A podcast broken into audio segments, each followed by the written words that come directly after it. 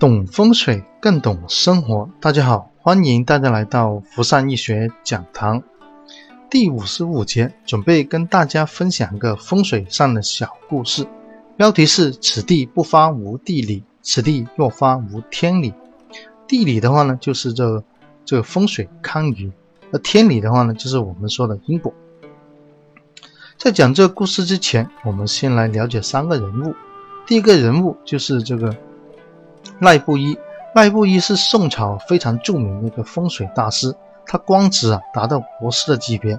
他原名称之为赖凤刚，字文俊，又字号啊这个布衣子，所以后人呢非常喜欢称他为赖布衣。他是江西省定南县凤山冈人，因为在江西，所以后人呢又称他为赣南的四大堪舆祖师爷之一。他著作有《青乌序》《吹光篇》等等。对后人呢，这个风水的发展起到非常大的影响。他生于这个宋徽宗期间，曾任国师，后来受到这个秦桧的迫害而流落民间，足迹啊大遍全国，以风水术啊护贫救贫，弱肉抗强，所以留下了非常多啊这个神话般的传说。而他的父亲赖阳峰啊，也是个非常著名的风水师。第二个人物是秦桧。秦桧啊，是南宋非常著名的一个奸臣。因为当时南宋跟金辽是对抗，所以呢，宋朝期间他是主和派，主和呢就奉行了这个割地称神纳贡的议和政策。而在第二次拜相期间，他极力贬罚这个抗金将士，同时呢，结党营私，大兴这牢狱啊，是中国历史上非常著名的奸臣。第三个人物啊，我们非常熟悉，他是岳飞。岳飞呢，字鹏举，他是河南人，汤阴人，是南宋期间非常著名的抗金名将，在中国历史上也是个非常著名的军事家、战略家，位列这个南宋中兴四将之一。岳飞不但文武全才啊，他对这个士兵啊非常体恤，他的《岳家军》啊，让这个金人是闻风丧胆。这几个人之间有什么关系呢？因为，嗯，都是在职，所以在职的话呢。这个秦桧啊，其实奸臣，奸臣不单只迫害这个风水师，而且呢还迫害这个抗金名将。在风水师上面是这样记录的，就是说宋朝啊，嗯，奸相秦桧以这个权威迫害这个风水师赖布衣，替他寻找一块称王称侯的风水宝地，以签证祖坟呢求万世之福。因为当时风水在宋朝是非常流行的，而且呢。在这个文化期间呢是非常受重视的，所以后人呢，无论是民间甚至是宫廷啊，是对风水这个，呃，都非常的重视。而这个赖布衣在家人受到这个生命威胁的情况下呢，只好帮这个奸神秦桧去寻找这个风水宝地。在找到这个风水宝地之后啊，他为了嗯避开这个奸神的迫害和利用啊，他就跟家人呢远走南方，嗯。浪迹这个江湖，在临走的时候啊，在这个福地之前，也就是在这个风水宝地之前呢，他非常愤怒地说：“此地不发无地理，此地若发无天理。”意思就是说，这个地是真龙真地，他肯定是会发的。但是呢，因为他在这种情况下受迫害，而为这个奸臣去择地选地啊，所以如果这个地发的话呢，就没有天理了。所以呢。这个故事啊，其实就是这个赖布衣在嗯为受迫害的时候呢，受奸臣迫害的时候，被他寻找这个地的时候啊，嗯说出来了，也说明啊，这个在宋朝期间，这风水师啊，其实是很无奈的。而秦桧呢，将这个山坟呢移到这风水宝地之后啊，果然就飞黄腾达，官至这个宰相。但突然间有一夜，这个。呃，暴风急雨啊，雷电交加，山川移位。原来这个福地啊，一夜之间啊，就变成了这个灭门抄家之地。所以后来也验证了这个赖布衣这个风水大师的后话，就说此地若发无天理。所以地理不假，但是天理啊也不假。所以为什么我们说啊，这个嗯地理不敌天理，原因就是这个天理啊大于这个地理。是后人把秦桧啊，就做成了一个这个谢罪图。嗯，在历史上，他就是一个非常著名的这个奸臣。而在南方啊，有有种这个叫做油炸油条，油条的话呢，其实跟这个秦桧啊也有点关系，因为当时他迫害死这个岳飞，在民间的话呢，南宋的人民啊就非常的痛恨这个秦桧，就把这个面粉捏成这个条状形，条状形的放在油里面炸，炸的话话呢，其实就是说你去代表是民间一种气氛，因为气氛是。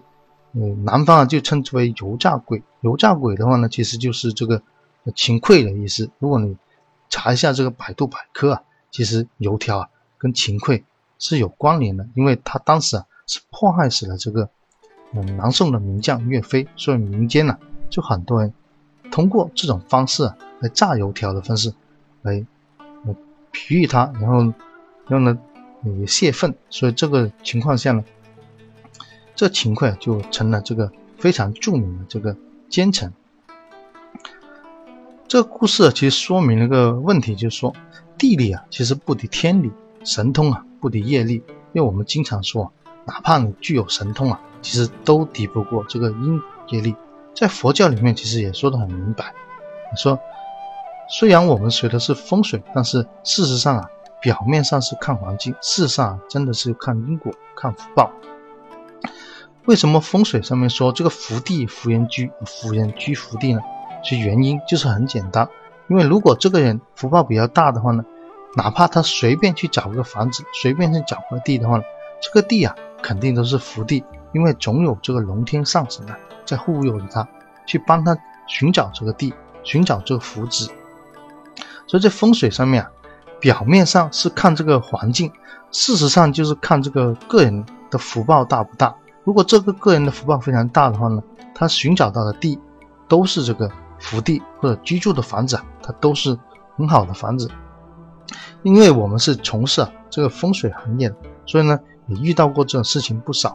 哪怕这个人真的很有钱，他是去找了个旺财的格局，但是没多久呢，可能在外面的环境都出现这个改变，又出现这个高架桥或者是拆迁等等现象。所以这种情况下。虽然我们是看的是表面是这个风水，事实上就是看这个人的福报有没有福报，有没有业力，有没有资粮。那风水和命理这个行业，其实最容易切入别人因果的，所以啊，切莫啊这个因材施艺。就从事风水这个行业，一定要正正当当，哪怕你是不去帮别人去看宅，但是如果自己用的话呢，或者是自己寻找地或者做公司的时候呢。甚至选住宅的时候啊，也一定要这个讲究这个仁义，所以不能切忘啊，不能就因材的施艺，因为这个因果是如影随形的，在佛教里面啊是非常明确这个因果观的。所以这节呢，我们就大概跟大家分享一下这个小故事，更多的内容呢，可以关注我的微信公众号，谢谢大家。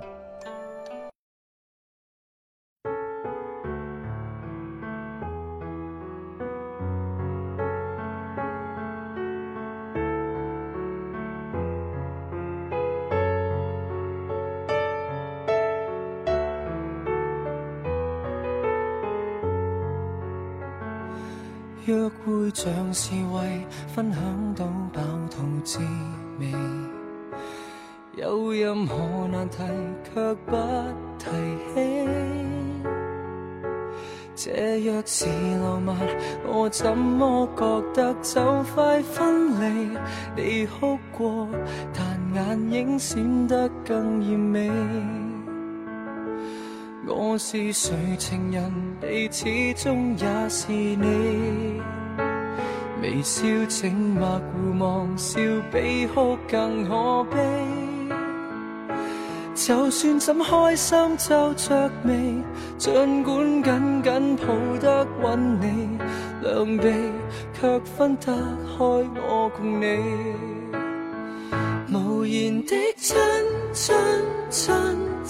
侵袭我心，仍宁愿亲口讲你累得很。如除我以外在你心，还多出一个人，你瞒住我，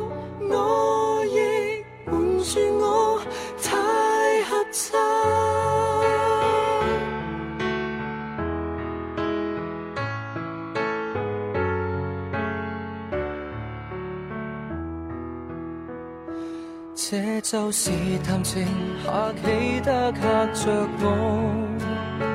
除了近来繁忙，我所知有几多？若要哭不哭诉，为何大家争吵斗嘴好过？胜过笑不出声抱着我，无言的亲亲亲侵袭我心，仍宁愿亲口讲你累得很。如除我以外在你心，还多出一个人，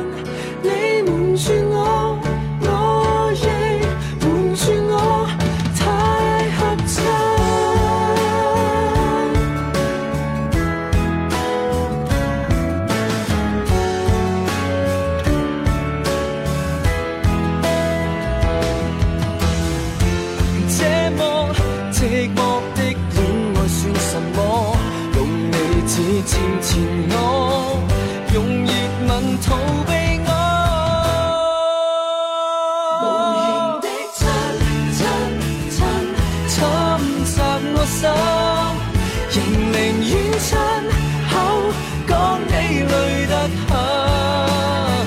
如除我以外在你心，还多出一，